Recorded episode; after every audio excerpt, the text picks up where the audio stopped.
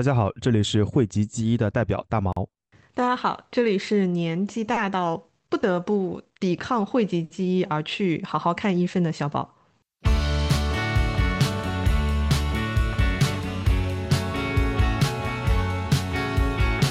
所以你今年去体检了吗？啊，我们来看下一题。哎哎，第二题是你上一次体检的时间是什么时候？我们来看第三题。没得聊了，这期节目。你下一次体检是什么时候？好，本期节目到这边就结束了啊！两位主播因为体检的问题，匆匆把节目给聊完了。你又不是不知道，我这两年都没有体检。啊，我知道呀，我好像上一次在群里 Q 过你，然后你假装没有看见，我吧？哎，我看见了，呀，没有看见。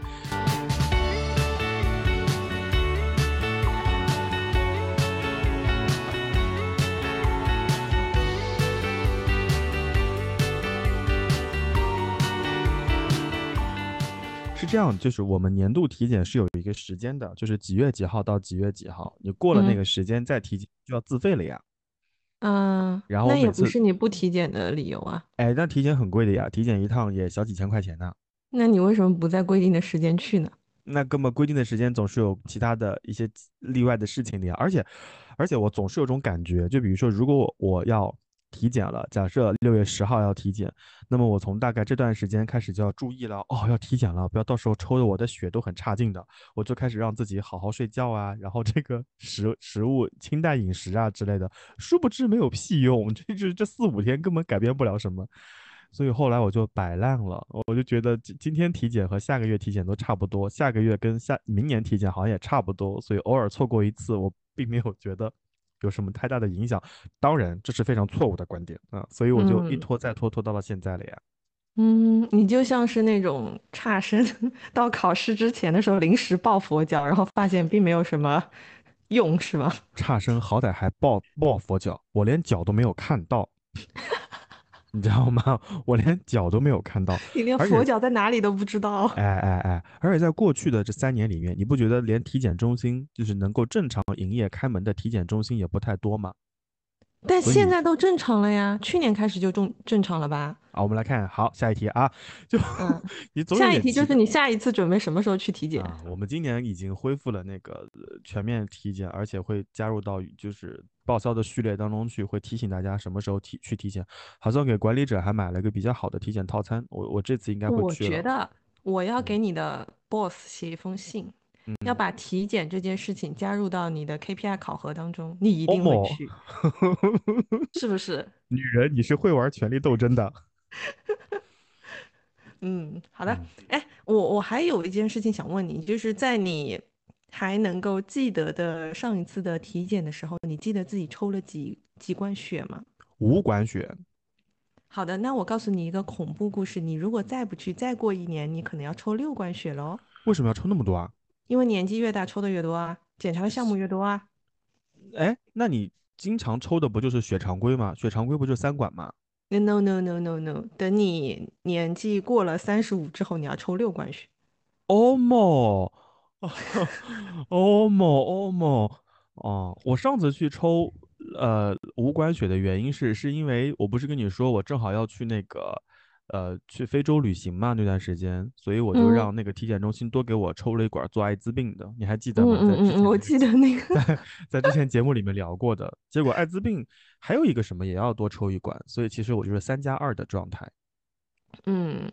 这个反正我是上一次体检的时候注意到这个问题的。其实一般来说，我们有有的时候抽大血的时候，我们不会去看大血，好像在发大财一样，还抽大 血。那不是大血吗？都六罐了，还不是大血吗？嗯嗯嗯。对啊，然后我们在抽的时候，其实一般来说，就是虽然说你不怕疼，但你也不会故意去盯着那个血看嘛，对吧？哦，我跟你讲，我看过，看完之后就是有点恶心。然后那个护士就说：“看什么啊？还有两管呢。”然后 对啊，你为什么要对着他看？你不觉得这因为我没有，我没有别，我没有别的地方看了呀。旁边嘛也在抽。你可以看风景啊。我谢谢你。你在医院的抽血柜台里面哪里有风景？你看一下护士姐姐。目光所及之处都是那些药罐子。然后你左边那个也在抽血，滋哇乱叫；右边那个抖抖霍霍，针还没扎进去。你看哪里？你只能看自己的血，对吧？你盯着那个护士看。也不是很合适。我从来都不看护士。哦，那哎可以刷手机，这也是个不错的选择。那倒也是啊，嗯，嗯就是嗯因为我去年去体检的时候，然后在我前面的一个大叔，他就是疯狂，就是他就突然大叫了一声，他说：“咦，为什么我之前是抽四罐，今年要抽六罐？还还呃，他是六罐还是八罐？我忘记了，反正因为他年纪很大。”然后那个医生，那个护士姐姐就跟他说，好像是根据年纪来的，就是呃，你年纪上去之后会要检查，当然这也看每个公司的安排了，他给你选的。呃，这个就是查的项目可能多了一些，然后就会要多抽一点。嗯，哎，那会不会存在一种情况情况，就是你们女性要抽的血可能要比男性要多一些呀？No no no，也不是吗？等，众生男女在抽血这件事情上是平等的。啊，哎，你就不要有这。种痴心妄想了。怎么样？我啊，们女生每个月流的血还不够多是吗？对不起啊，失敬失敬失敬啊，这是失敬。嗯，嗯，哎，一般一般情，况下嗯，啊，你先说，嘛。那吵起来，真是吵死了这两个人啊！就一般情况下，抽完血之后就开始做其他的项目呀，量身高、体重，然后呃内外科，然后就吃早饭去了呀。哒，哎，你你不你不做什么那个 CT 之类的吗？哦，就是这些呀，就是泛嗯，指这一些全做完之后就吃早饭去了呀。你是奔着早饭去的吧？真的，我刚刚就想说这个，我我回忆了一下过往这几年的体检经历，让我印象深刻的竟然是那些早饭很好吃的体检中心和医院呢。哎，真的有一些医院的早餐真的是不错南。京的南京的明基医院啊，就很好吃啊，就是哎，我们公司的定点的医院就是明基，明基早饭很好，当然我不知道苏州啊，就南京的明基很好吃啊，对，像是那种自助餐馆的那种对。呀对呀，然后你你想把鸡蛋带走，那阿姨还会给你再多拿一个嘞，嗯，所以对，我觉得就整体水果和酸奶。是的呀是的呀，我就感觉整体的体验还是好的。嗯，对啊，就冲着这早饭你也去一下吧。啊，懂了，懂了，懂了。今年我就高低去一次嘛。嗯，好的，嗯，请你把你的体检时间打在 show notes 里，哎，监督一下。我真的很不放心你。啊，逼死人了。好，我知道了，知道了啊。嗯，那哎，那你有没有发现，就是过往呃，在你的体检当中有没有一些就是项目上的变化，或者说是有一些奇奇怪怪的项目，你有做过吗？没有哎，我都是正常做。就我嗯，唯一一次上了当的，就后来就被同事笑话嘛。唯一一次上了当的，就是在南京体检的时候，那个医生说啊，说你这个心律不齐呀，然后你有那个，嗯，叫什么？哎，那那个叫什么？心悸、对对对，什么什么，窦性心悸啊，就是诸如此类的。他说，哦，那你这个要查一查的呀。然后我就去拍了一个心脏的彩超，拍完之后，那个老头儿看了那个彩超，什么也没说，就告诉我，你要早点休息啊，你要注意什么养生，不要剧烈的运动，然后诸如此类。后来啊，那个老头儿就跟我说，哎，你要不要测个基因啊，看看有没有什么家族遗传史？哇，我隐隐感觉我进入了一个骗局，所以后来我就对这是明种项目基吗？是明基。哎，明基有嗯，的时候是有点扯淡的，南京的明基就点名批评，真哎，的很呃可能很，都一样。就南京的明基就很喜欢给你加这种项目呀，而且像我们这种涉世未深的年轻人，那个时候那老头儿就一把抓住你的手，就跟你说啊，哎呀，心脏不好啊，年轻人，你还喝咖啡。后来啊，等我懂事了以后，我才知道，但凡是个年轻人，在大城市工作的都这样，嗯就嗯，大家都会多多少少都会有一些心计。那那后来我我就会发现，那公司给我买多少项目，我就做多少项目喽，我也不会额外再多增加一些什么项目。好像嗯，好像我这两年有增加做那个幽门螺旋杆菌哎，对对对，我们也是，我们今嗯，年有有加，是就是公司给我们加，的，对对对。然后其所以你做出来有幽门螺旋杆菌吗？没有啊，我好的很。哎呀，真是，嗯，哎，我跟你说，我也觉得嗯，很奇怪，就是我总感觉自己身上哪里有一些毛病，但是去医院弄完之后，那个结果呢就很顺畅。你还记不记得去年十月份那个时候，我就感觉我这个声带、喉咙？甲状嗯，腺感觉要出事儿了。哎呀，我甚至感觉我有甲状腺的一些肿大呀之类的。然后到了那个中关村医院啊，做完之后，那医生说好的很，没有任何问题，非常光滑，两边回声很均匀。你你过来做这个干什么啊？我。就会觉得就是就是被吓我也到了。这样，我觉得尤嗯其是甲状腺跟淋巴，我之前是分不清楚的。然后我嗯有一阵大概有三个月左右的时间，我一直都觉得我的脖子的两侧有一点那种硬硬生生的发疼。然后后来我就觉得已经很长时间了，我就去医院看，然后医生还笑我，他就说如果真的是甲状腺的问题的话，他说就是嗯你不会有这样子的这种感觉的，嗯。所以我真的很想问一件事情，就是，就是我通过正常的体检能不能查出一些问题，以及可以，如果他能查出这个问题，那我大概频率是什么样的？半年一次吗？呃，一般来说，哎，为什么我感觉我像个医生？就一般来说的话，你正常体检是一年一次，那你对你有没有拿到过的一些体检报告？它上面是写的那个要复诊的那种？有啊，就是多长时间之后回访，或者说什么什么复诊。对啊，那就是半年啊，半年左右，半年三个月会让你再去查一次，那你就是自己再增加一次哦。哦，定期复查那我再增加一次的时候，是需要把所有项目都做一遍，还是说只做那个有问题的那个项目？对啊，比如说像我，我有甲状腺结节，然后他就会跟我说，就是就是这种这种结节，它大部分的时候它是良性的嘛。所以他就会说你半年来查一次，如果它不长就没有问题啊。他如果说半年之内它急速的长大的话，你就要做手术去把它开掉。你懂吗？就是我就是有一种心理，就在这在某一次体检当中，我并没有检查出太多的问题，而我大概衡量了一下，接下来的这一年和就是即将到就是已经过的这一年和刚刚的上面这一年，并没有产生什么生活习惯和生活方式上的巨大差别，我就默认我的身体不会有什么问题呀，所以我就默认我不去体检是 OK 的呀，我的讳疾忌医就是这么出来的呀。但是也有可能，就是你本身去的体检的医院，它不能代替，呃，正规这种的，就是这种三甲医院的它的一个检查我想说的，就我发小在广州嘛，然后他之前就去，他他他们公司给他们选的体检中心是在一些那种体检机构啊之类的，他总感觉自己不太相信那些体检中心，就自己花大价钱去了广州一个很好的三甲医院做那个体检。后来医生在他的呃身体的某个内脏器官上就看到了一个小的，哎，那个叫什么？叫钙化的一个一个什么东西？啊，我有，不知道是钙化还是什么。那医生说，哎，那个东西好奇怪啊，我们要不然就再做一次，就再做一个彩超，把那个地方再放大再看一看。后来发现啊，真的是病变，哎，就非常小，就几毫米的一个一个一个小结子在那个地方。后来医生就做了。帮他做了无痛的手术，就是不是不是无痛，就是那种小窗口的微创手术。做完了之后，那医生说：“哇，我也很感慨哦，如果真的去一些呃医疗机构，或者说去那些体检中心，这大概率就会被理解为是个钙化的小结，就直接过去了。”他说：“可能还真的是在医院里面看的会更加仔细一些。”那我是不是要再去复查一下？他后来给我的建议是这样的，所以每一年我不体检，他比你还着急，因为我。一八年去广州的时候，我们俩人就抱头痛哭啊，在那个海航威斯汀楼下的那个 路边喝了两罐啤酒，我们俩抱头痛哭。就是他，他告诉我他自己一个人去了手术室，然后一个人签了什么东西，没有告诉他家人。我有印象，你跟我说过。对他，他告诉我这件事情之后，我就很很难受，也很生气。然后我们俩在就是他结束了一切之后才告诉你的，是对，然后那次还是我去广州出差告诉我，我们就在。酒店楼下喝酒啊，喝完了，那个礼宾礼宾部的小哥以为我们俩发生什么事情了，过来看了一眼，我说没事没事。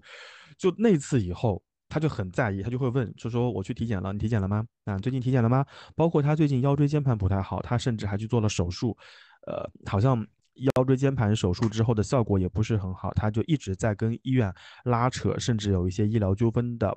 同时，他还在骂我：“你怎么还不去体检？你什么时候去体检？要不要下次来北京的时候，我我压你去体检？”所以前两天他来看那个五月天演唱会的时候，他就差一点压着我去体检了。好的，你下次来苏州的话，我给你预约一下你的 体检吧。哦莫啊，陈庆红给我提供了一个新思路。陈庆红不要去苏州啊！哎。陈信宏不来苏州，你就不来苏州了，是不是？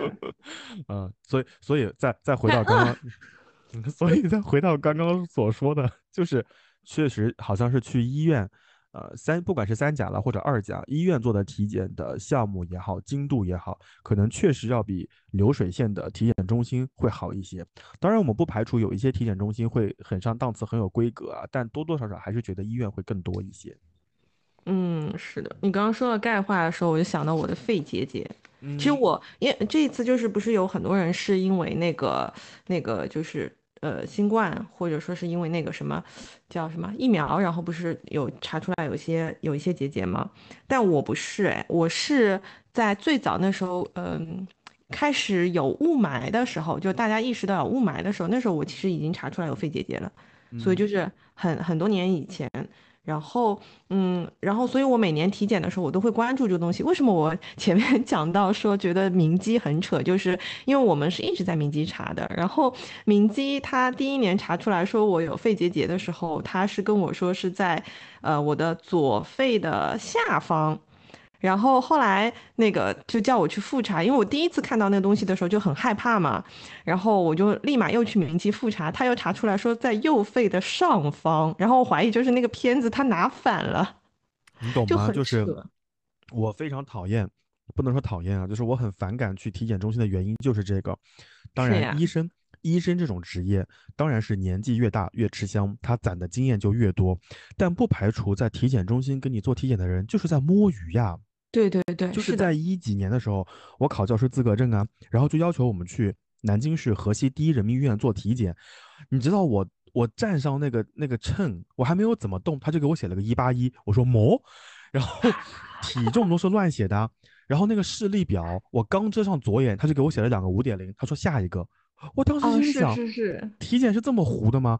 然后量血压也好，然后各方面好像还要再摸一摸你的甲状腺什么的，他还没有上手就给我写了个正常。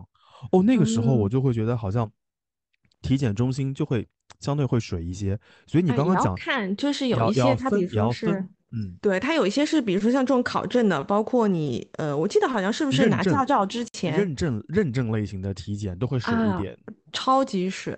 对，但我觉得体检中心就是呃，像那个医院里面这种体检中心，其实也是也是会有一些，就就像我刚刚说的这种很很很扯的地方。就是关，键是，他还他还跟你说的一本正经的，说，哎呀，你这个可能是家族遗传啊，你这个心脏的问题呀、你的家人里面是不是也有些心脏不好的？恕我直言，父母到了五六十岁，心脏多多少少会有一些问题的。那在那个当下，你肯定会说啊，对我爸妈经常可能会心脏有点问题。他说，对啦，我就说是有遗传问题嘛，快去测测基因。然后我就顺口问问他，我说测基因多少钱？他说哦，这个套餐七百六十八，那个两千七百二十八。我觉得那两千七的可能会更适合你，你做一下，一会儿给你好好解读一下。回扣吧？他 我心里想，你这个做内科的医生，你在这边搞什么基因解读？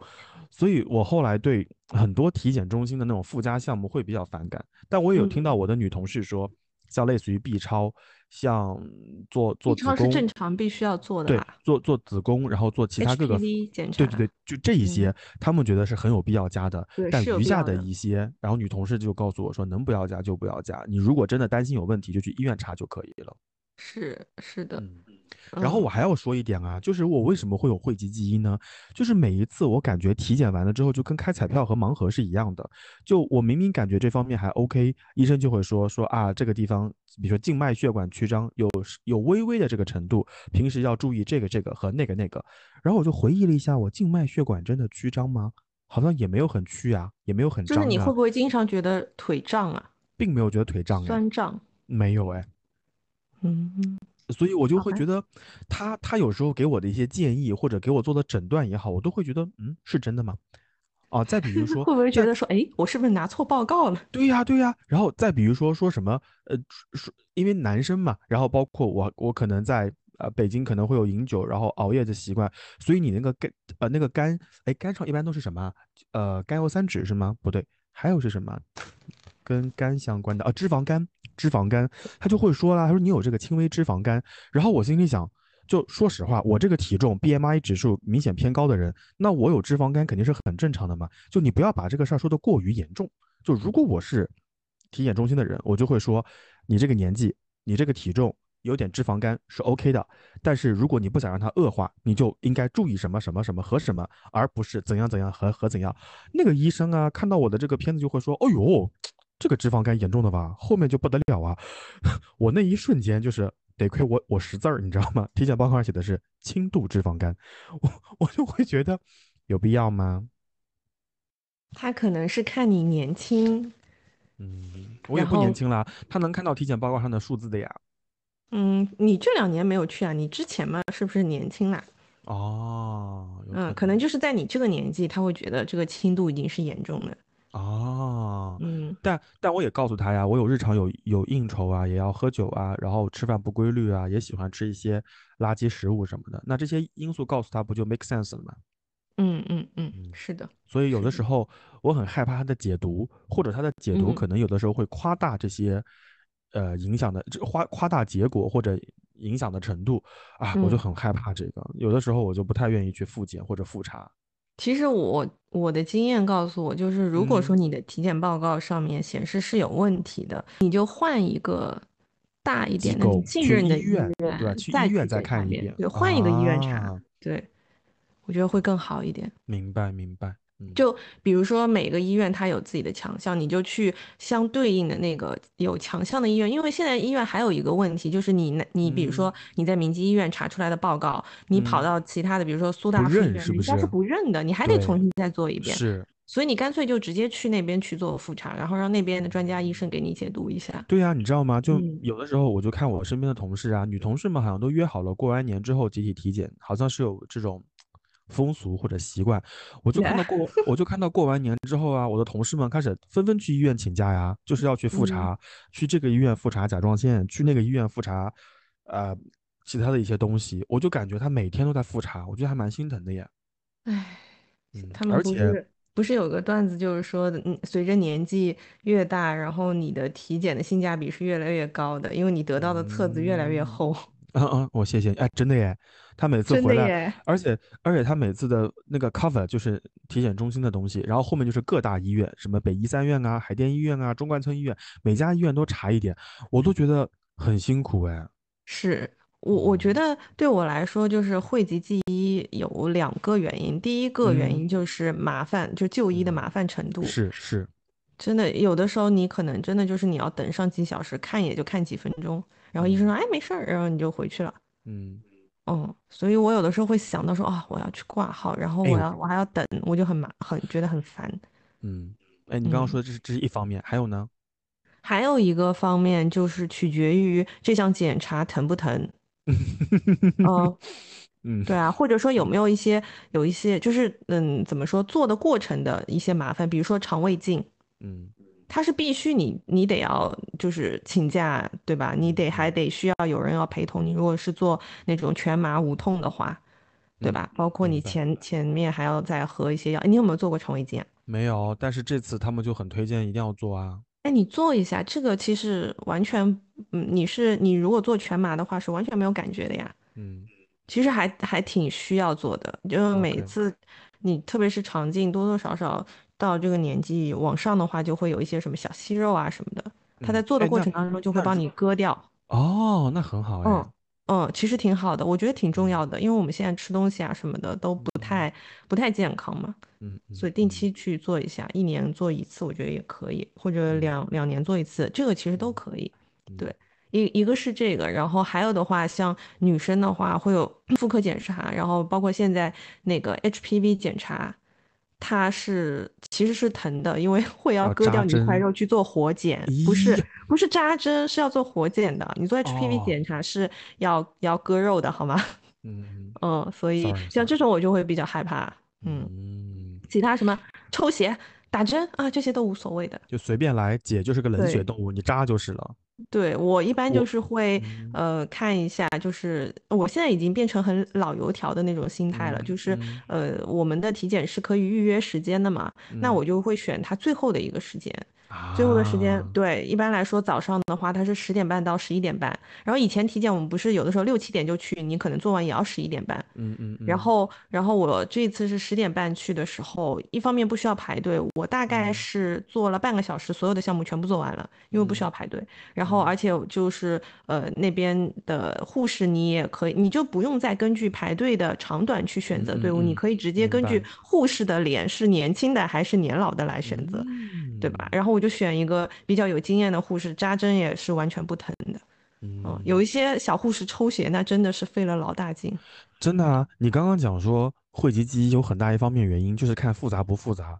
你嗯记不记得过完年回来之后，我就跟你说我烂脸，你有印象吗？就是脸嗯。上有好多痘痘啊之类的。我问你是用啊、薇诺娜还是用伏尔加还是用什么东西能够把这个烂脸拯救好。后来嗯啊，我去北京宣武医院，宣武医院在北京算很厉害的医院了，在二环里面，离我家也很近，我就去了啊。去了医院之后，我还挂了他们一个主任号嘞，他还是他们皮肤科非常厉害的一个主任哎。他最后跟我说这个是痤疮，我当时那个火就上来了，你知道吗？哎，我说那个某某某医生，麻烦您再看一下我的陈述。我说我问的不是青春痘和痤疮，我问的是我脸上这么多像疹子一样的小红点，那是什么东西？他说：“哦，这个呀，那很正常的呀。”他说：“这内分泌啊什么的。”然后，其实我有点已经有点不高兴了。然后他就开始，后来就开始，他发现我脸很臭之后，开始问我一些问题，问了很多。我说：“那这个需要抽血检查吗？”他说：“啊，这个不需要的呀。”他说：“你从哪里来呀？”就大概问了一下。哦，他大概得知我是从南方来了北方，然后什么湿冷干冷，他跟我说大概率是水土不服引起。可是你不是已经 去那边很久了吗？哦，那是因为你你忘记了，去年我在那个家里待了很长时间哎。哦，对对对，啊，过完年回了北京，大概哦有三四个月。然后医生说这是由水土不服引起的。我说所嗯以呢？他说所以就是你洗脸的时候稍微注意点喽，不要用刺激性的洗面奶，嗯然后不要用什么早 C 晚 A。他说最近很流行，你也不要弄，你就擦点药膏就好了。他就给我开了一支二十三块钱的药膏，然嗯，后我说实话，那个药膏就在我的梳妆台上，就是那个柜子上。你没我到现在有用吗？我到现在开都没有开哦，我就是日常把脸洗好，洗好之后擦完水，擦个面霜我就睡觉了，大概四五天以后就自然而然好了。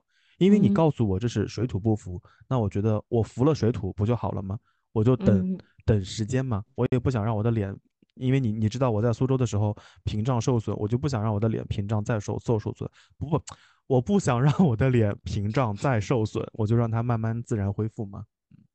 所嗯，以他可能是看你的脸臭，觉得你很着急，所以给你配个药膏。哦，所以那一次之后，我就会觉得，即使体检报告上出现了一些需要复检、需要复查，我一想到这种经历，我就不怎么想去。哎，嗯，好吧。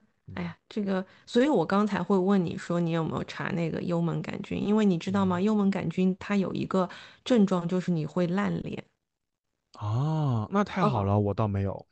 嗯，就是有的时候，就是我在前几年，包括我的一个朋友也是，他他就是呃，他是我以前的同学，然后呢，在我印象当中，他就属于皮肤超级好，从来不长痘的人。然后呃，大概是工作了几年之后，他突然开始烂脸，然后我们就一直觉得说啊，那你是不是就是就是工作的压力比较大啊，内分泌失调啊对呀，之类的？一般一般嗯烂脸都会理解为是内分泌失调。哎，对对对，然后后来他就是去查了很多很多的科室，很多很多的医院，最后发现是幽门杆菌导致的。哦，就是你哦，如果有幽门杆菌的话，它有可能会反映在你的脸上，就是脸上就是两侧脸的两颊会反复反复的长痘，反复非常严嗯，重，非常严重这种情况。所以如果说有有那个听众朋友也是属于这种，你怎么看都就是看不出来的话，你可以去查一下，有可能是因为后来他好了，大概过了三三四年才好的，然后好了之后，我开始烂脸了。然后因为他跟？我，你你你嗯，查出来了吗？我查出来那时候是有的，也有啊，你也有啊。对，我有我有我以前有，但我这一次体检的时候已经没有了。啊，这这个东西是哦，可以通过吃药来解决的，是吧？嗯，对，可以的，哦，其实还蛮容易治的。就是如果说你呃突然开始有呃就是对两颊有那种烂脸，然后是很长期反复的，然后你找不到任何的原因的话，可以去医院做一个这个幽门杆菌的检查。这检查嗯其实非常简单，你只需要对着一个东西呼气就可以了。然后它会有嗯，一个指标出来。对，然后我我当时是有嗯的。他说，嗯呃，其实中国人多多少少都会有，因为嗯，中国人是不太用公筷的嘛，对对对，特别嗯是吃你在外面下馆子，然后你喜欢吃火锅的人，非常非嗯常容易有。然后我那个时候嗯。就属于这种，但后来就是呃前几年开始，就是疫情那会儿开始，我们家里面就我妈要求要用公筷之后，好像就好了耶。就是我们在家里嗯。吃饭也是用公筷的。嗯。对，然后呃，当时我是就是经我那个朋友提醒说你有可能是幽门杆菌，他说你要不去查一下，然后他当时就把他医院里面配的那个药，因为他是吃了一半之后就好了嘛，他就没有再吃，他就把那些药送给我了，所以我当时都没有配药，我就吃了他给我的药，然后很快就好了。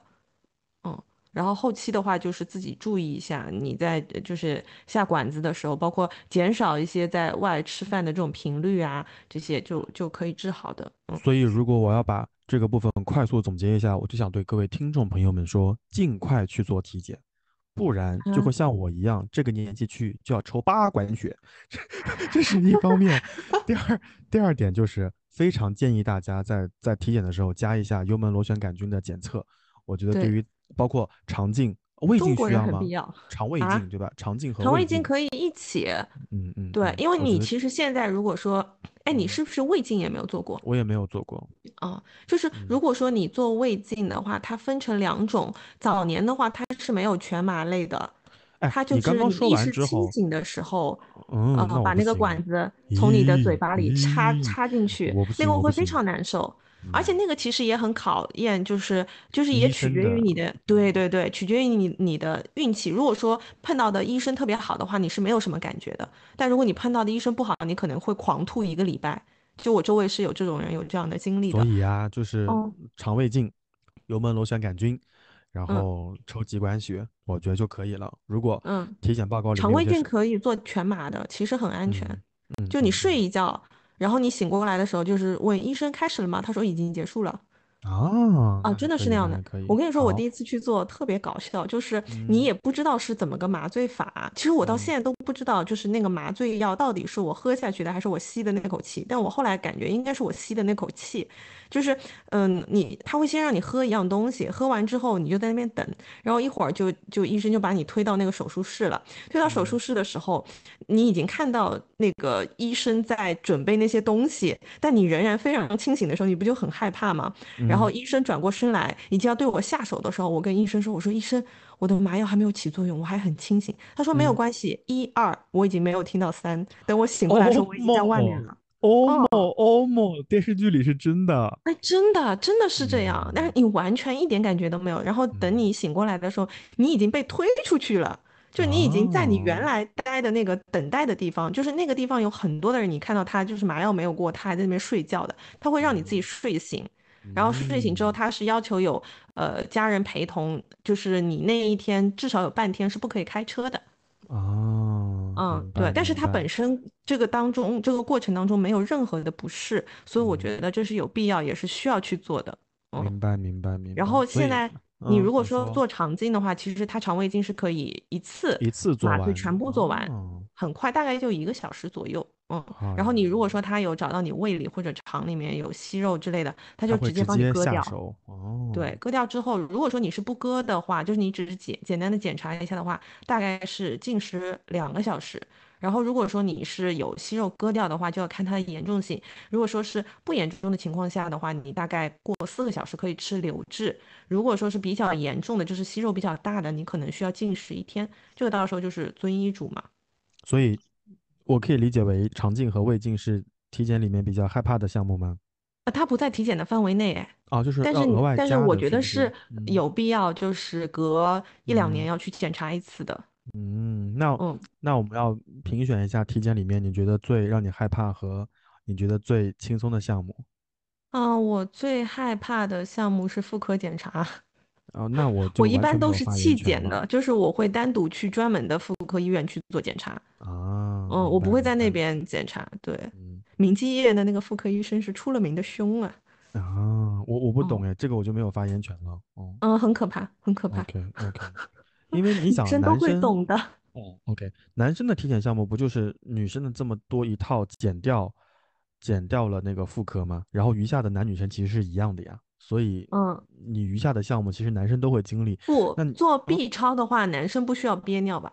哦，对不对？好像是。女生需要憋尿啊。哦哦，好烦的。那我觉得在体检当中还有一个比较麻烦的，也就是尿检。嗯，很麻烦的，就是男生会给你发一个，就是小小量杯，然后就告诉大家小量杯端好了去卫生间尿，然后不要超过什么线，然后也不要超过，就是。距离自己端进去，然后自己再自己拿出来。可问题是，有的时候早上你明明尿完了，而且在体检的前一天晚上和前一天好像是当天是不能喝水的，是不是？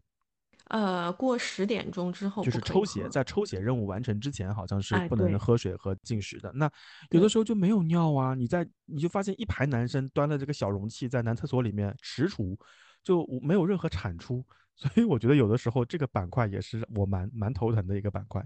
我我觉得尿检的那个需要你的憋尿量远远不到妇科的 B 超的憋尿量，哎。就妇科的那个憋尿量是你要达到一个你感觉你的膀胱要爆炸了，然后你进去，医生会在你的膀胱上猛按，然后还要跟你说不够不够，你继续喝，那是蛮痛苦的耶，很可怕那个，这都感觉就是有的时候就就有几年，我觉得这两年好像是就是。那个设备先进了之后是不需要你憋得特别厉害的，但以前我印象中，我总觉得再憋下去就就不是说是要做 B 超了，就要尿路感染了，你知道吗？很夸张的那种憋尿。哦，那那我真的感觉啊，就是男性体检和女性体检，明显男性的这个板块里面稍微轻松一些呀。你有没有发现男性体检的时间也比女性要短啊？是是，很快就能吃早吃早饭去了。对啊，B 超那边大部分排队都是女性，狂喝水的也是女性啊。然后我今年做体检的时候是，呃，不是增加了幽门杆菌吗？增加幽门杆菌的话，如果你要去检查幽门杆菌，你好像是前一个月是不可以吃一些消炎药类的东西的，呃，消炎药、感冒药之类的，因为它会让你吞一个药片。然后吞了这个药片之后的一个小时还是半个小时，你是不可以喝水的。也就是说，你抽完血之后做这个呃幽门杆菌的话，你依旧是不可以喝水。但是呢，就是我不是刚刚说我我是在半个小时之内把所有项目做完的嘛？那就等于说我其实没有呃喝任何水，我就又直接就去做 B 超了。但我这一次就是没有憋尿的，可是就是妇科呃那个 B 超也还是可以做的，所以我觉得是可能那个设备已经比以前要先进很多了，嗯，就能够看得更清楚一点。对，哎，你你光说这一些就会让我感到恐惧，我真的觉得体检体检对人的心智也是很大的考验。是，哎，而且我之前有跟我的闺蜜讨论过这件事情，我们会发现，普遍男生会比女生更讳疾忌医，而且是随着年龄增加，这件事情会变得严重。哎，姐夫哥也这样吗？啊，也也这样，就是他坚持死活不愿意去做肠胃镜，哪怕我跟他说这个东西完全不痛，他也不要，就是不要，没有理由。哦，哎，我也不知道为什么呀，我真的也不知道为什么呀。他会就是也是会说服自己说，觉得我没有什么问题，我没有必要去做这个检查。对呀，对呀，对呀，男性嘛，哎，男性嘛，总是盲目自信嘛，就是 老子厉害的很，老子能有什么毛病？有毛病的是你们，对吧？但是检查完了之后，那个报告啪啪打脸。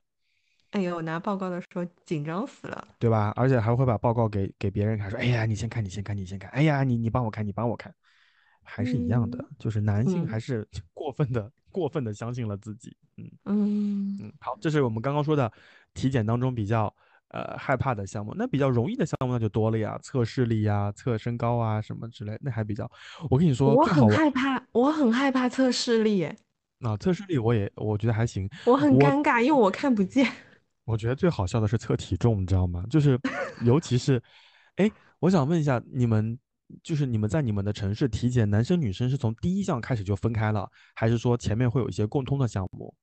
嗯，体检这些呃那个体重这些都是合在一起的呀。对呀对呀，所以有些女生就会说你能不能声音小一点，不要报那么大声。然后医生就会说一米七二，六十二公斤，然后那个女生就会捂脸，就说你声音能不能小一点？所以我觉得在称呃测体重和身高的那个那个环节还蛮好笑的。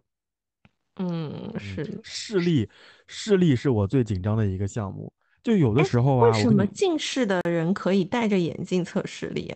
我也不知道。我先跟你说我的 我的部分哦，就是你在测的时候呢，医生如果感觉你这个人眼睛还不错，他会用那他会用那种轻蔑的眼神，哼，又往下给你直接移两行，移两行，那我不就死了吗？然后我哪看得清呢？我就会眯着眼睛，然后医生就会说啊，别眯了，看不清，上一个。他就会往上挪三行，故意选个很大的，那故意选的很大的，我不就看得清了吗？然后就结束了。医生说，嗯，不行。我我当时就很生气，你知道吗？就明明下面两行我也看得见啊，你为什么不再问我呢？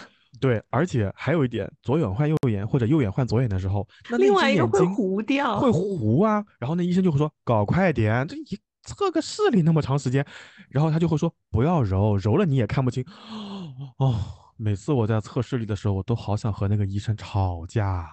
嗯，是的，我每一次都会就是刻意的先遮左眼，因为我左眼视力差，我就觉得无所谓，遮不遮都是一样。啊啊对，啊我会刻意的那个，有时候医生他会呃说，哎，你先把右眼遮起来，我说不要，我要先遮左眼。嗯嗯嗯，对，因为我左眼是弱视，就是是没有发育好的那种，就天生就不好的。嗯，对嗯，所以呃，可以说我是二分之一的残疾人，你要善待我。好的吧，这是这是测试力，还有什么环节是你比较害怕或者讨厌或者有点畏畏缩缩的情绪的？还有吗？我其实不怎么喜欢做 B 超，还有一个原因是因为要涂凝胶，哦然，后那个我也很讨厌真的会挤很多很多的，凝胶在你身我跟你说上，，我这次去那个呃中关村医院，中关村医院查我的那个甲状腺，那个医生真的在我脖子上抹了厚厚的一层凝胶。关键我跟你讲，一开始他们没有涂到，是没有检测到，说这个甲状腺怎么没有回声，吓死我了。后来那个医生回来说，涂那么少干嘛啦？咣咣咣，在我脖子上一顿猛涂，然后擦都擦不干净。擦不干净啊。然后你跟医生说，呃，我还要再要两张纸，他就会很嫌弃，抽两张纸给你。是的，嗯，我觉得有的时候就是你做完之后，你要在那边擦，然后包括女生，呃，我们检查的话还要脱衣服啊什么的，然后你总得在那边穿戴好哦，对走吧。说到这个，有的时候啊，我们就会坐在那个桌上，呃，这不是坐在桌上，就躺在那个桌上，在床上去检查某检查某些项目，然后医生总是很着急呀、就当你裤子还没有拉好的时候，他就会说已经叫下一个，他就会叫下一个，然后我当时甚至是下一个他，呃，医生不叫他，他已经冲进来了已，经冲进来了，对我就烦啊。我就会想能不能注意一点，然后我有的时候就会跟医生说，我说医生我还在穿衣服，他说都是男的呀，这有什么的啦？对，哦，是的，我就就好好尴尬。嗯，还有还有那个体检的时候，有的时候他会在我们身上插一，呃，就是接一些电线，不是电线，就是那个、啊，那个应该是做心电图，对不对？对对对，然后呢，然后我就会觉得他夹的不好啊，我就会把那个夹你的小肉肉。对，然后我就会把那个夹子松开，然后再往上挪一挪，他就会很大声的跟你跟我说谁让你动的？我说嗯你这不是还没开始吗？他说我找的很准的，然后然后啊他就又把那个夹子重新夹了一下，我就觉得很头疼。所以每一次在体检的时候，我我觉得啊，就是因为那些护士也好，或者那些医生也好，他们的态度从某种程度上也决定着我们是否害怕体检。当然嗯，不可否认的是，他们在当天一定是经历了很多奇奇怪怪的患者，大家的态度啊，各大家说法都不太一样，导致他们可能有些头疼。但对于但对于我们而言，那个医生就是权威耶，他但嗯凡咂个嘴、叹个气、骂个人，我都会觉得我要完了，就是有这种感觉啊。是的，所以我一般哎做完检查之后，我都会问一下医生。其实嗯医生如果不跟你说什么，基本上是没有问题的。啊，但我还是会问一下医生是是没什么嗯问题吧？对，然后他就说啊没什么问题，然后我才会放啊心的走。对，明白明白，好，这是这是嗯体检当中比较头疼啊，或者说比较害怕的项目，你还有别的增补吗？我想 问一下，你有没有做过一个很惊悚的项目叫肠检？就是用手指的那个是吗？哦，男生啊，我跟你讲据讲，说很多男生都放弃在，不是就是在在年少无知的时候被捅过，就是啊，就是是一个很温和的检查医生就，会说趴好，裤子扒了，哎，这这些能讲吗？节目里面呃没有没有问题啦。哦，他说扒好，扒呃趴好，裤子扒了，然后呢你就趴好了，然后医生就会说往下点，你就往下点，你就听到医生在后面戴那个皮手套所以你真，的做过吗？我就做过一次，然后哦就他戴那个手套啪啦啪啦啪啦，然后哇那个凡士林，然后在你不注意之间就开始下手，下手完了之后，就每次做这种啊，就是那种科室的外面里面就会传来那种鬼哭狼嚎的声音啊，然后检查完了之后，医生说啊没问题，好出去吧。然后就给你一张纸，一张纸哪够啊？你可能需要好几张纸擦拭那个区域。然后每次有人出来了，那个外面的人就会问这个医生温柔吗？那里那个人就会 鬼魅的一笑说：“哼去嘛，去了就知道了。”然后我觉得做这个的医生没有一个是温柔的吧？嗯，我也没我也没有什么发言权，我就对，在你也只做过一次我就在一一年、一二年的时候做过一次，然后之后这一项我都是直接跳过拒绝，掉。对我就不做一。般这一项其实就是医生会我觉得医生经常是会用一种非常轻描淡写的口吻问你说，哎，要做肠检吗？因为他好像嗯是跟另外一个什么项目合并在一起做的，好像是外啊，科还是内内科，外科吧。嗯呃，嗯然后他就是在给你检查完，就是用手指按一下你的什么呃甲状腺啊，然后按一下胸啊，这嗯些按完之后，他就说，哎，你要做肠检吗？然嗯，后对，然后很多人就觉得，嗯，那可能就是一个，也是一个很普通的外科检查，结果就会说是，然后就嗯。啊的那种嚎叫声，啊，哦，我都能原来想象那个，画面，你们女生对这种嗯。项目也是有点好奇的，是吗？哎，女生其实还好，女生好像上当的次数很少，我很少听到女嗯生说这个，好像大部分都是嗯男生嗯有被吓到。对，对，我都能。想象，就是那个漫画的那种情节，就是两个眼珠子 行了，你不要爆开的那种你不要。咧嘴笑了，大概就是这个状态啊。对对对，所以我嗯每次听到的时候，我都会非常得意的说啊，我不需要，谢谢。就想，我才不中你的套呢，真是。嗯，好的好嗯的，这是嗯 这是体检当中比较头疼和比较喜欢的项目。然后，嗯，没哎有喜欢的项目，好吧？嗯啊，好，那嗯。那后来体检完了之后，比如说你你关注体检报告出来了，你会关注哪些吗？或者说你会嗯，重点看哪些吗？我就是我最近两年的话，就是看我的肺跟我的我的甲状腺呀，哦，还有妇科我也会看，对，因为我还没有生小孩，我就很担心，就是会有一些什么问题，所以这个我会比较关注。然后我的肺的话，就是你刚刚说到那个钙化，我有发现，就是我在最早的时候是那个结节，然后变成双肺多发实性结节，然后今年呃去年开始就变成有部分半钙化，但我有问问了身边的朋友啊什么，他们也说这个其实问题不大。其实我有时候觉得看体检报告，你也只能看懂一点点吧，他就写了好多，你其实也看不懂他写了啥。哎，就我想问哦，嗯就是你嗯，每次体检报告出来之后，你会自己先在网上查一查，问问朋友吗？哦会，我会。然后你会把一些简单的先查完，然后那些最后复杂的条目可能去复检，是吗？呃，我不会，我不会说挑项目，就是一般来嗯说他，嗯，如果有异常的话，他会在后面把那个报告单给你附上，然后说什么建议复诊之类的，嗯，我就会直接拍给我的护士朋友看。对啊，你不是有起进嗯。团的姐姐们吗？对啊，我就会拍给他们看，就问他们这个有没有问题，需不需要复查，然后他们就说啊，这个很常见，无所谓。然后就，然嗯，后有的就会说，哎呦，你这个指标是有点问题，你去复查一下，然后你哎，在复查的时候要注意一些什么情况之类的。所以啊，就是认嗯，识一个在医院工作的或者医院体系工作的朋友，有的时候他可能会给你，或者说学医的朋友，其对，实他多少会。减轻你心里的负担和压力的。对，对对嗯对对对，还是蛮有用的。嗯，嗯，好，这好，是结。论就是多交一些 学医的朋友，啊，我们群里有吗？学医的痛苦我让他们来 群里。有有医生朋友吗？嗯，有护士朋友。啊啊啊，米老师是护士朋友，前护士朋友。前护士朋友，那人家的医学知识还是在那里的，对哎？是的，是的，是的，嗯，是的。就学医嗯的苦他们来承受，学医的嗯，福我们来享受。好的吧？那，哎，那你意识到有这些问题之后，你自己有做一些什么功课吗？你会你嗯，会自己在网上查，或者说姐妹跟你说完之后，你会再进一步做一些功课吗？哦，我不会在网上乱查，就小哎，感冒，我你在百度上查都是绝症啊。对，我就想说这一点啊，就是大家拿到了体检报告之后，就不要乱查，也不用就是自己脑补，千万不要在百度啊或者微信小程序上乱搜，有问题真的就去问医生。如果你真的很着急，立刻马上需要联系到一个医生，你就打开那个什么平安好大夫或者什么好大夫嗯，在线，你直接问医生就专业一点就，可以了，就不要自己吓自己。我真的，就感就就比如说，他会告诉我说，从你的脖子从上往下摸第几个地方，你摸到一个泡，用力摁一摁，疼不疼？如果疼，OK，那就告诉你甲状腺就完蛋了。哇塞，就多少人都告诉我这个歪方，我查完之后感觉我要死了，然后去中关村医中关村医院拍完片子之后，发现无事发生，我就很想就回到那些微信公众号去投诉他，举报他学术造假。就所以很所以很多时候大家就跟我们，因为因为现在互联网发达了，大家的确在网上能更加容易的查到一些医学材料啊，或者说呃健康的咨询之信息之类的，但那些不一定准确呀，而且判断标准或者症状你自己描述不一定 OK 的呀，最好还嗯，是去相信医院，我觉得这是 OK 的。嗯是是是，嗯，嗯这话就是嗯，说给我自己听的。嗯哎，是的哇，是的哇，嗯，我这期节目要定时的发给你自己反复的我谢谢你啊，就是嗯，请嗯你听到一百家。啊，行 好，嗯嗯，然后我觉得就是除了就是体检的这一些，包括 CT 啊、B 超啊这些东西很重要之外，还有一个检查，我觉得也是很重要的，嗯，就是牙齿。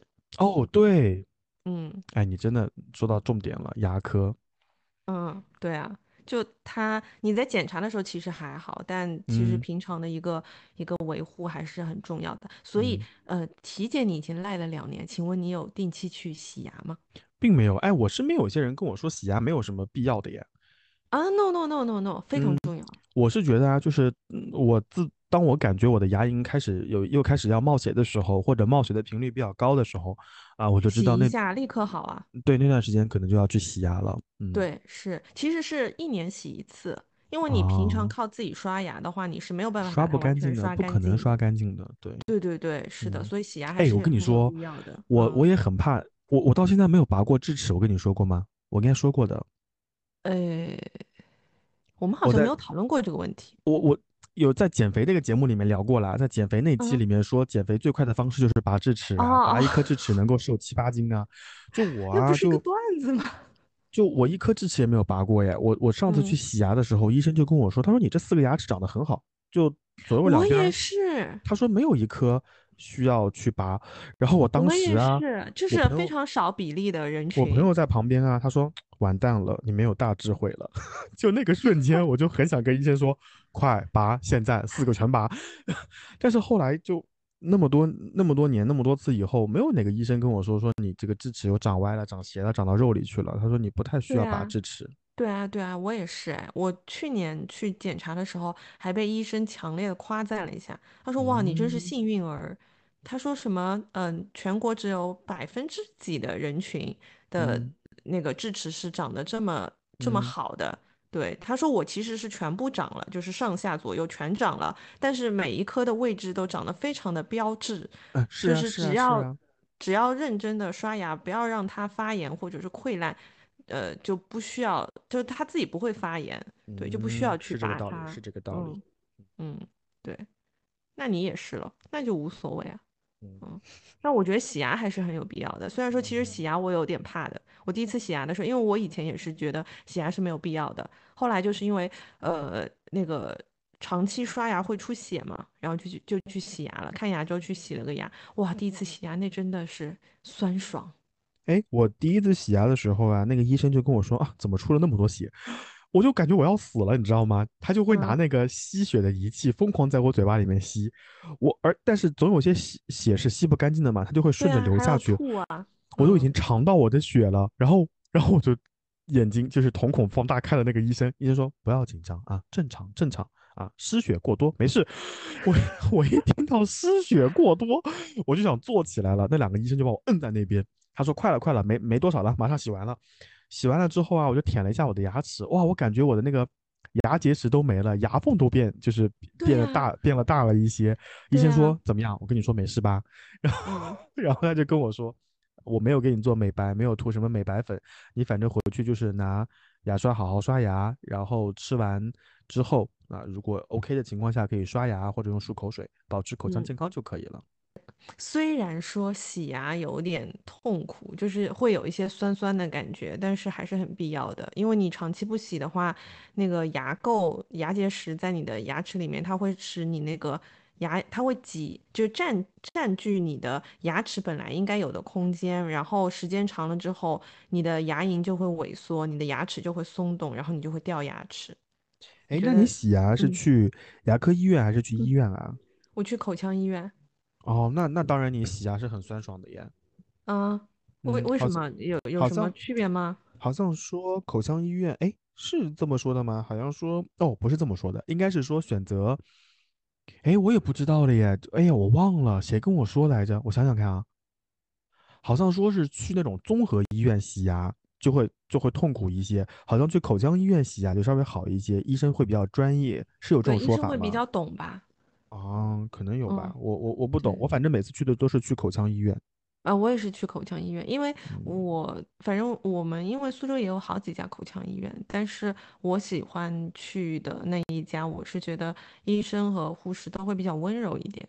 对。嗯嗯，然后包括你其实，在洗牙的过程当中，他也会问，他也会检查你的牙齿嘛。那如果嗯说，比如说你是有轻微的一些那个蛀牙的话，他会直接就是他会问你说要不要帮你磨掉，然后再给你上一层那个封闭嘛。其实那个东西真的对预防蛀牙非常有用，所以我每次会洗牙的时候让医生给我检查一下。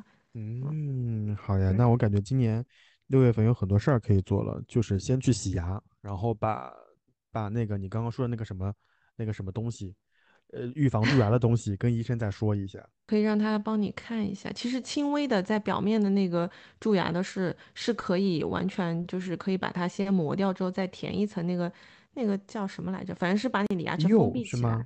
哎，对对，就那个东西，它嗯，大概可以保持两年不会被蛀牙。就它要哎蛀的话是，先蛀你表面那层东西。我就没有这嗯种烦恼啊，我没有蛀牙 说的好像我有一样，我也没有。我曾经有，就是我哦，在最早大概十岁左右的时候，那时候我妈带我去看牙，就是换牙之后嘛，去看牙，她就就是当时就呃，你哪怕是健康的牙齿，医生也会问你说你要不要装一层封闭，可以就是呃避免蛀牙嘛。然后有很多家长，因为那个时候大家不懂那个东西，很多家长说是不要的。但当时我妈坚持给我弄了，我觉得非常有用。就后来我感觉，呃，好多年我都没有这个蛀牙的烦恼。其实我也没有非常注重这个口腔的这个卫生和清洁，就是只是正常的刷牙而已。我不会说，就是那个时候你也没有意识说你要用牙线啊、漱口水，我们小的时候都没有这些东西嘛。所以我身边有很多同龄人是有这个蛀牙的问题的。他们可能就是日积月累之后，到现在这个年纪，他的那个蛀牙已经完全没有办法去修复了。呃，而且呃，如果说是有牙齿问题的朋友，肯定是知道这个东西就是又痛苦又费钱，所以保持一口好的牙齿可以给你省下一个卫生间或者一辆车。嗯，我嗯，我我想。顺着上，我想顺着上一期节目说，哎，就是你能活到现在，真的你妈的功劳和和和小小的罪过，罪过加引号，一半归一半呢。你想你妈之哎，前如此 如此放养你，能把你弄拉扯到健康长大，挺不容易。但一想小时候你妈也做了很多明智的决定，哎，哎，是的，是的，是的，嗯，嗯，妈妈还是有一些大智慧在身上的。那是。嗯，好吧，啊，这是这是体检的部分，体检的部分我们就说说到这边，反正就是大家尽快去体检，然后体检的时候把该安排的项目都安排上就可以了。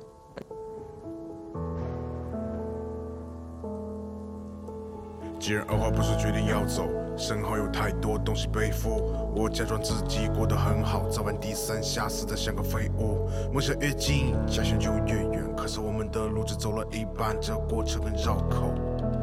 妈妈说青春不留遗憾，每次凌晨的夜不能寐，对未来充满了向往。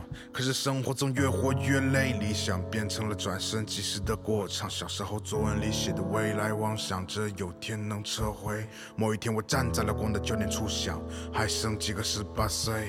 我想逃逃不掉，想要得得不到，我不想再被感情喧闹。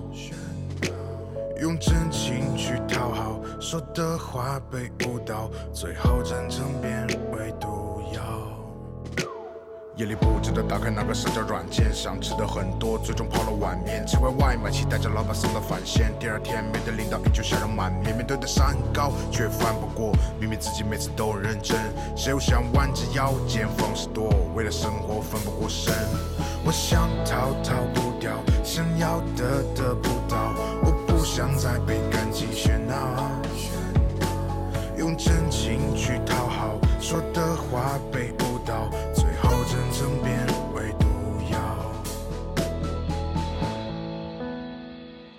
你有开始养生了吗？有还是有啦，我最近还是有在注意我的睡眠质量，但我最近睡眠质量真的很差，就我你最近又开始报复性熬夜，也不是哦，就是我大概九点到十点左右，我就会把澡洗好，擦干抹净，然后擦香香，躺在床上，等待睡神的，等待。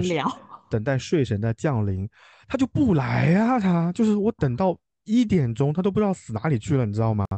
就我们有一天在群里两聊到好像两三点钟，哎，哇哦，那天晚上真的是就怪马里奥他们呀太精彩了。然后第二天早上你好像七点钟就又出现了，啊，那边要上班了，啊，我的个天啊！就是我明明已经做好准备要早睡了，但我就是睡不着。我今天中午跟就是妈爷的老婆陈太我们在聊这件事情，她说你是不是要换一个床品，然后是不是要尝试把窗帘各方面都换一换，然后调整调整，这样你是不是会睡得更好一些？我说我有经常换啊。他说那我跟你讲，就是因为你在那个房间住的时间太长了，你可能 你要换个房子。他说：“你可能住了三五年，住了三四年，那些气息啊、味道啊什么，你都很熟悉了。你尝试换一个，熟悉才能睡着吗？对呀。然后他说：你你尝试换一个新的环境，那比如说换个新的房子或者换个方向，这样你可能会睡得更好一些。我觉得，嗯，虽然听上去有点胡说，但不无道理。我就准备尝试一下，比如说把床的位置往哪里挪一挪呀，然后左右再颠倒颠倒啊，就是以前睡床头，现在睡床尾啊，就诸如此类的。我总感觉。”在我看来，就是我现在已经很少吃重油、重辣、重盐，然后糖我基本上就是能不喝，像他们下午送奶茶什么我都不吃。然后像今年夏天到现在为止，他们有的人可能吃完一整个西瓜了，我到现在才吃了两牙西瓜。就这种糖分，我尽量能避免就避免。就这种啊，所以你就是那个传说中的男明星，就是在群里拍张照，然后就放下了。哦莫，被你发现了，哎，朋友们，朋友们。哦，这段我要剪掉。啊，然后啊，我就我就没有想到我在这里等着你吧。然后我就不吃糖啊，不吃盐啊，就那些东西我都尽量少吃啊。但是那确实皮肤的痘痘会变小一少一些，然后也没有那么暗沉和变黄。的确。对啊，但是。睡眠没有了呀，我就觉得很头疼，你知道吗？所以你说养生啊，而且我现在上下班有的时候骑自行车，我觉得骑车可能会舒服一些。你看我也在强迫自己运动，也会听歌。对。然后五月天演唱会看完了，我甚至步行回家。但哎，但是演唱会结束之后是一定不会睡着的。哦，那倒没有，我很累。太了。太累了，那鸡腿姐就站起来，谁让坐下去的？你你想想看，连续站那几天晚上，你不累吗？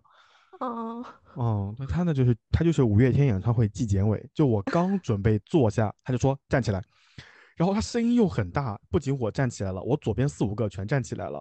然后他有的时候就会说搞快点，好了没有？站起来，陈信宏让你坐了吗？我就 站起来，搞了我后面那几个大哥啊就很惨啊，他们就所以所以，我有个问题，就他不是在第一场之前还在那边烧鸡翅吗？嗯。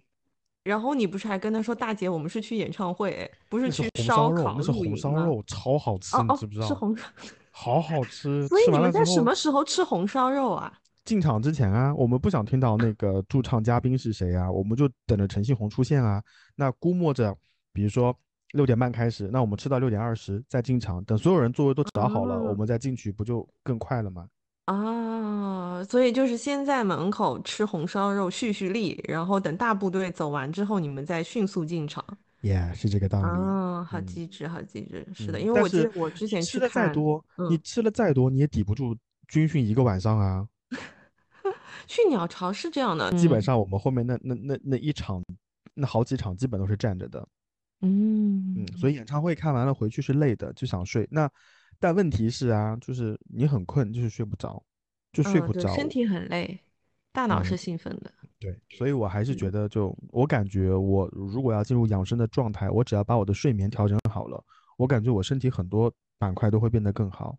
是，我也觉得，我觉得睡眠是你最大的问题，已经是一个老大难问题了。老大难问题了，我甚至都都打算通过吃药来解决了。我同事都拿褪黑素给我了，但我坚持没有吃。我怕会上瘾，有依赖依赖性，我就一直没有用那些，所以我就也想在此处问问看我们的听众朋友们有没有什么解决睡眠问题的好的方法。你为什么不问我？那你那你告诉我嘛，无非就是早睡、泡脚，对吧？然后运动运动，大概就这些。最近 Switch 有用吗？有用有用，你今天结束了马上就去了。嗯，我一般发现就是如果我运动完回去睡觉就会睡得很好，哎。嗯，还有就是在你困的时候立刻睡，放下手机。我我发现了这件事情了，就是当你睡神睡神到你头顶的时候呢，你感觉眼睛要睁不开了，赶紧放下手机，立刻睡。对但问题是啊，就是每次睡神来的时候都是晚上九点多耶，那个时候我还在忙。一般就是九十点钟的时候，那个时候我还在忙啊。对呀，然后我忙到十点多的时候，老子又精神了耶，然后我就 开始等睡神啊，睡神走了。唉，所以你应该换一份房，呃，换换一份工作，再换一个房子，哦，太难了，行，我知道了，嗯，太离谱了，太离谱了，真的，嗯。所以就就这样子喽，就就佛系养生喽，还能怎么办呢？你有没有试过那个，就是那个，呃，也不叫催催眠，就是那个好眠的喷雾啊，就喷在枕没有，头上的。没有用。我不喜欢在我的枕头上出现除了汗以外的其他液体，就包括 喷雾、口水，对吧？你你总是睡不嗯睡睡觉的时候会有口水，包括我跟你说过，在之前的一期节目当中，脸上没有吸收干净那种精华液蹭在枕头上，我都是很反感的。嗯嗯哎，嗯我我先回答那个问题哦，就是为什么我在今年寒假的时候，冬天的时候跟你录节目，我说为什么我这个脸上就是黏哒哒的，就是嗯要要蹭在枕头上，后来发现根本就不是我吸收不好，是我挤太多了。人家挤一泵，我要挤一泵半或者两泵，我就感觉这一泵在手上搓一搓，全他妈给手吸，呃，对不起，全给手吸收了，脸都没得吸收，我又挤了一泵，然后糊到脸上之后就很难吸收啊，所以就不怪我，怪那个泵数。啊，好吧，你要这样怪我也无话可说。所以我就很不希望在床枕头上出现一些其他的东西啊。所以你说那种喷雾，我也不想尝试，能睡着就睡着，睡嗯不着就算了。我现在后来发现，就是嗯就枕头上还蛮枕头的高度还蛮重要的，然后被子啊、床垫啊各方面，如果一切都 OK 的话，我能很快学完啊。但其他的嗯情况下就还挺头疼。嗯枕头还是要定期换的。嗯，对，我觉得没有一个一劳永逸的枕头，嗯就是用一段时间势必是要再换一个的。嗯哎，然后说到养生啊，除了睡觉之外呢，就是喝一些茶喽。你像现在我在喝大麦茶或者乌龙茶，然后乌龙茶呃不是提神的吗？哎呀，就是白天喝了，就晚上就不喝啊了。然后除了这个之外，饮食上我有也会有克制，就尽量，就像我们之前聊过的，大概我大概目前知道我自己八分饱是什么状态，我吃到七分饱就开始减慢速度，然后到了八分饱我就开始喝水，就把最后的缝全塞上，这样哎我就，不但是晚上喝太多水也不行。哦，不是晚上，我现在晚上基本上不吃主食了耶。嗯，你看我现在骑车回家，所以你睡不着啊？那天不是群里面是好像旺旺在说就是说，碳水摄入过低是吗？对啊，嗯，你多吃点，碳水啦。我现在马上去去去吃那个南瓜糊，水一冲就可以了。嗯嗯嗯，哎，反正就是的对于我而言，就是睡觉就是我一直以来的问问题和苦恼了。嗯，我还是觉得在你躺到床上之后，你就尽量给自己规定一个时间，无论发生什么事情，我就不看手机了，不要嗯有消息进来你就要回，就这个强迫症，我觉得是需要改掉的。嗯，好，所以各嗯位群友啊，以后十点半的消息我就不回了啊。嗯，可以。啊，十点半之后，吗？我我给他们重新拉一个群，里面没有你。啊，这女人你是懂手段的，嗯，你很离谱。的真的，什么叫十点半以后拉一个没有我的群？你真的很离谱，你。因为，对啊，就因为因为如果说在群里面，哪怕大家不艾特你说话，你还是会，我觉得你只要看到有消息，你还是会就是会回复啊。哥们这是不是我们自己运营的群啦？我们还是要珍惜大家的互动的嘛。那大家辛辛苦苦在群里发了照片，哪打了那么长一段文字，你能一句话不说吗？呃，也还好嘛，没有很长。啊，那就是要嗯跟大家的互动要得到回应嘛。大家的嗯，拿真心换真心群里有一啊百多个人可以回应，嗯，好好吗？真是嗯，你也可以明天早上再回应。嗯，好啊我就记得那天早上起来，然后 回头看，好像有几百条信息。然后我爬嗯楼的时候，就一直间歇性的看到某一个陪着你们一起熬夜的小朋友，我忘记是哪哪个 ID 了，一直在说：“你们真的不睡吗？要不要睡啦？很晚啦，你们真的不睡吗？”然后继续聊了一段时间，你们真的不睡吗？然后我感觉到他其实是想睡的，但是好像又舍不得睡的样子，嗯。所以就大家一起好好睡觉，然后第二天起来一边带薪摸鱼一边聊天，不好吗？为什么要牺牲跟你说自己的，睡首眠先时间呢？首先是马里奥说的，马里奥说大家是真的可以，呃，so-，sorry，大家真的不睡觉吗？我是可以不睡的。然后，然后还有是戴戴啊，戴戴就说原来大家这么晚都不睡啊，哈哈哈哈哈。然后反正不睡的又不是我，你看，都是一些废话文学，其实这是可以睡的啦，就哦都早点睡嘛。对，因为嗯你有没有发现，如果说当你有一阵子疯狂熬夜的时候，你真的会掉头发，嗯，真的。你熬一次夜掉的头发，不是你一瓶生发精华可以挽回的东西。啊，行，知道了啊，早睡啊，体检养生啊，懂了懂了，说来说去就是这些，我都能给你写个论文了。呃，不用你写，让让 PD 写一个那个总结，然后对，关键对是要付诸行动。我觉得，像我们今天讲的这些，我觉得这些道理大家可能都懂。就比如说，嗯呃，少吃油腻的东西啊，少吃油炸类的食物啊，然后多运动啊，保持身心健康啊，不要生闷气啊，然后道道理大家都懂。但是问题真的是那那件事情到了自己身上，你可能控制不住，以及我觉得有一个好搭子还是蛮重要的。啊、我觉得好搭子未必很重要。像我这种好搭子，你也不怎么用。嗯，对你，你今天就是主打一个跟我唱反调女人，我发现了啊。哎，真但是，但是我我觉得有一点是，嗯、嗯你如果就是不单是健康的问题，很多的问题就是你如果不能立即的付诸行动，有可能其实你的潜意识里面还是没有觉得它是最重要的。嗯，我同意是，有一个排序问题的。我同意，是，嗯嗯嗯，对，也有可能就是在你长期熬夜之后，你其实已经习惯了你的身体在熬夜之后的这种状态了，就是疲累的状态，你可能也是会慢慢去适应它的。就你的精神已经长期霸凌你的肉体，霸凌到你的肉体已经麻木了。哇，你你你嗯居然有一点懂这些的耶！我我刚刚听你讲完之嗯后，我觉得很合适哎，就是我身体已经习惯了两点睡觉，所以到了十二点半，啊，明明我很困的时候，我就我的身体就可能会说没所谓啊，前两天你都是两点再睡的啊，再熬一熬喽。对啊，对啊，对啊。然后你的大脑那哦，个时候就是不用睡，就一直在说服你的身体不要睡啊。嗯，有道理，嗯有道理。行了，反嗯正我我还是觉得啊，就是我最近这段时间能能想早点能早点睡，我还是早点睡了。对你让你的身体重新的复苏复苏起来，就是知道好的嗯状态是怎么样的。因为像我这种很少熬夜的人，我一旦某一天熬夜之后，我第二天会就是真的是个行尸走肉，我就会真的就是我以前不是有一个很嗯、很形象的比喻，就是我会觉得我的我的五脏六肺都在叹气嘛。叹气，对，嗯，我是真的有这种很强烈的感觉，我第二天就，什么都不想做，所以就偶嗯尔有这样子的感觉之后，也会呃，就是身体的这个反应就会给我大脑反而起一个警醒的作用，就是我第二天嗯，我绝对不要再熬夜了。对，明白，明白，明白。嗯嗯，行，好的。嗯嗯。对，然后还有一点，其实我想问你，因为我觉得可能我观察到的，呃，你以及身边的人在随着年龄的增长，然后出现的一些养生的行为，特别明显的一个就是开始吃保健品。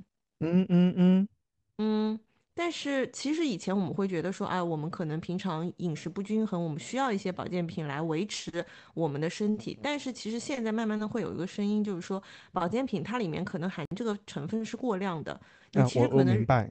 对不对？嗯，所以我我也觉得，就是为什么我们体检的时候，你要注意你的肝和你的肾，就是查肝功能跟肾功能的那个指标。其实你也可以反观，比如说你在这一段时间，你经常吃某一种保健品，然后你去查一下你的肝功能跟肾功能，就是这嗯些保健品有可能在你乱吃乱补的时候，反而是会给你的肝和肾造成负担的。它排泄不掉那么多东啊，西，它就是它的副作用是大于大于它的这个正面的作用的，所以我觉得吃保。健品一定要注意这件事情。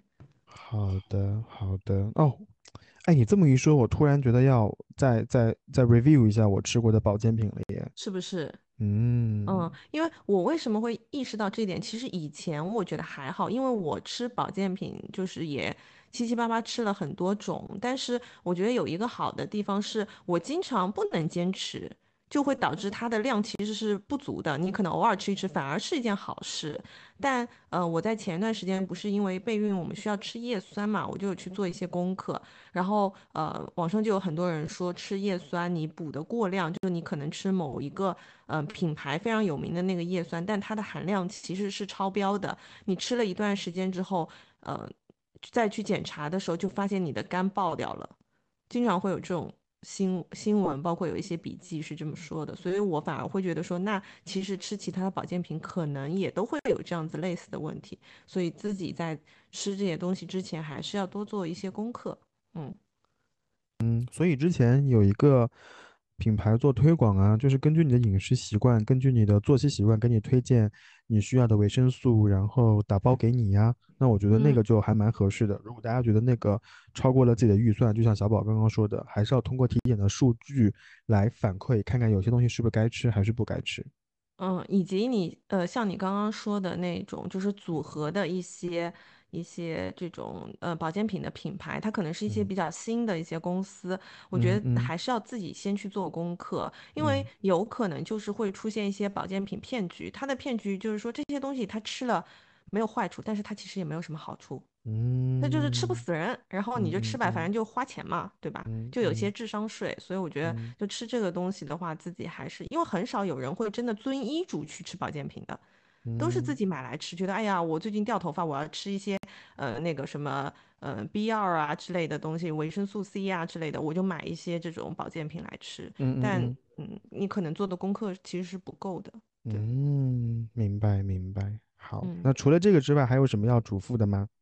嗯，还有就是刚刚说到的那个维生素 B 二，其实你在药店买好像两块钱一瓶就可以是了，是是是，需要。花两百块钱去买那种品牌的，其实效果嗯是一样的，甚至可能没有你在药药店买的那种好。嗯，嗯好呀，嗯嗯，所以我今天是不是很平易近人的讲了一些平常人可能会意识不到的养生盲区？嗯，是呢，还顺便攻击了我呢。不是攻不是攻击你好吗？是关嗯心你好嗯吗？谢谢你。嗯，行吧，反正我争嗯争取在七月份之前把体检做完。嗯嗯嗯，好的好的，那岂不是我那个回国之后就可以来验收一下？哎，可以的吧？哎，回国以后打开微信，第一件事情发大毛，你体检了吗？我谢谢你啊。六月 KPI，嗯嗯，好，六月 KPI 就是搞体检、洗牙。嗯嗯，对，好的，好，那我们这期节目就差不多到这边要结束啦。嗯，好的。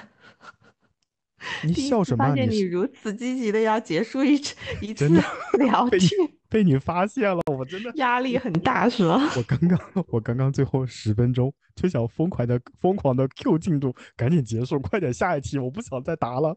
就没想到到最后还是被你识破了。好的嘛，嗯好的嘛，嗯行嗯，这是我在就是嗯和你阔别之前对你最后的关照和嘱咐了。下一期就不是我啦，朋友们。哎，干什么啊？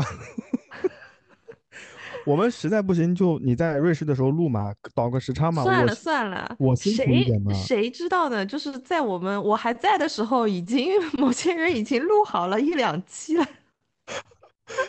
不是你要把话说完整，就是我还在大陆地区没有出去玩的时候，有的人已经背着我偷偷录完了一期了，是这个意思。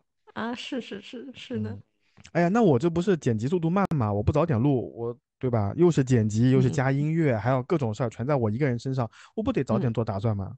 嗯，是的，所以接下来两期的音乐和剪辑和这个 播放的时间不要啊，提这件事情，唉，大家就知道要催谁了啊。给了我无尽的压力。好了，这期节目到这边就差不多了，时间够长了，你你你你可以收拾你的行李去了。嗯嗯嗯，好的好的，好的，行的，谢谢各嗯位，我们 这期节目到这边结束了，我们下期嗯再见。对，如果说大家有什么关于养生和就医的一些 tips，也可以在评论区那个给我们留言，然后让我们多多学习新的知识。如果我们之前有一些呃讲错的地方，也希望大家就是多多指正。然嗯后，如果想要跟我们聊天，就欢迎大家添加小助手的微信，然后进入我们的听友群，跟我们一起愉快摸鱼。嗯好，那我们这期节目到这边就真的结束了，也谢谢 也谢谢给我们打赏的各位听众朋友们，那我们就是下是期再是，非常。感谢，呃，功德箱。功德箱真的是，好了好了，下期再见，嗯，拜拜。拜拜。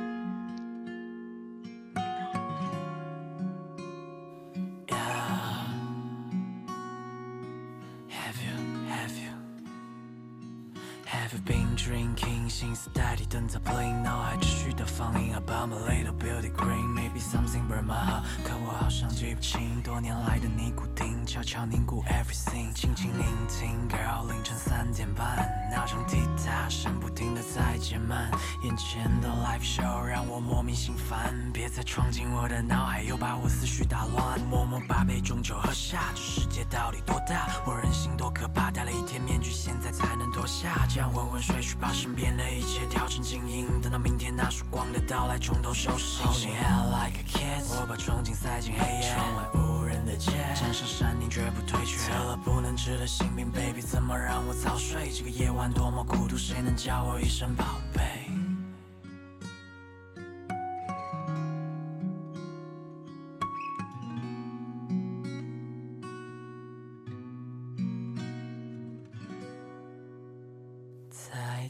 出发之前，I say oh oh，在天亮之前出发，I say oh oh oh oh。